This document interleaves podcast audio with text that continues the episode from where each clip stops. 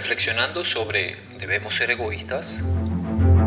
Cuando la gente de mi anterior vida me pregunta ¿cómo hago para salir de aquí? refiriéndose a una situación difícil, y antes de continuar, aclaro, digo anterior vida porque cada día aprendemos algo nuevo y tu yo de hoy no es el mismo que ayer, me sirve para fortalecer mi deseo de mejorar aún más mi vida y de darle más herramientas para que aprendan a pescar y pescar mejor, en vez de darle el pescado.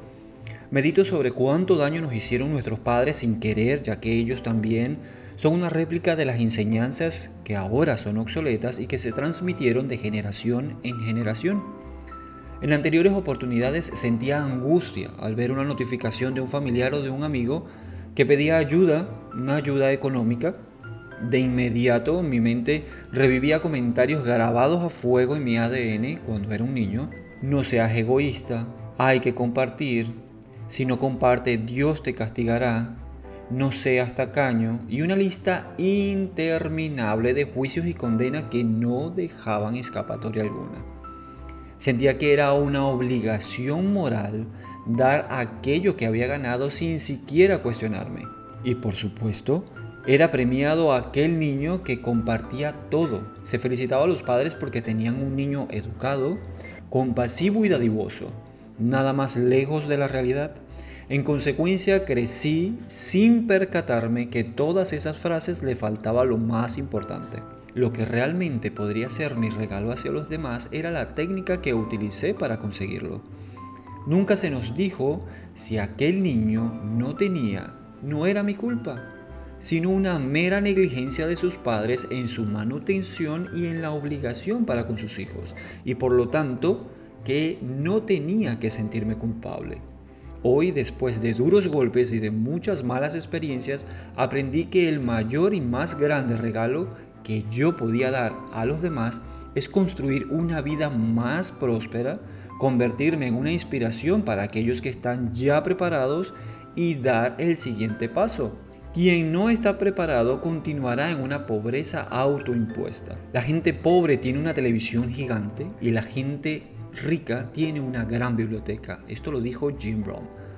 Y sí, no tengo solo una, sino dos televisiones de más de 55 pulgadas en casa, pero mi biblioteca física y digital continúan creciendo.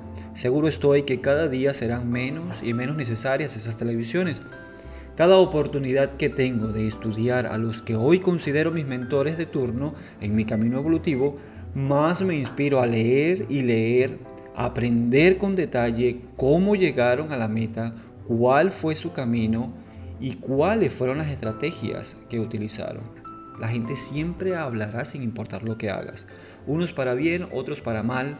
Con frecuencia los que hablan mal hacen más ruido, pero los buenos somos más. Solo debes concentrarte en tu misión, tus objetivos y tus metas. Recuerda que cuanto más vacía está la carreta, más ruido hace. Las grandes mentes hablan de idea, las mentes mediocres hablan de sucesos y las mentes pobres hablan de los demás. Construye una vida de éxito y serás un ejemplo valioso para aquellos que comparten tu visión. Agradece sin pausa tus días en oscuridad y recuerda que nada es estático. Todo pasa. Valora cada día y cada enseñanza que trae para ti. Disfruta tu camino de regreso a casa agradeciendo a diario. Esto fue una reflexión de agradecer un motivo diario. Quien te habló, Samir Bosa. Hasta una próxima oportunidad y gracias por escuchar.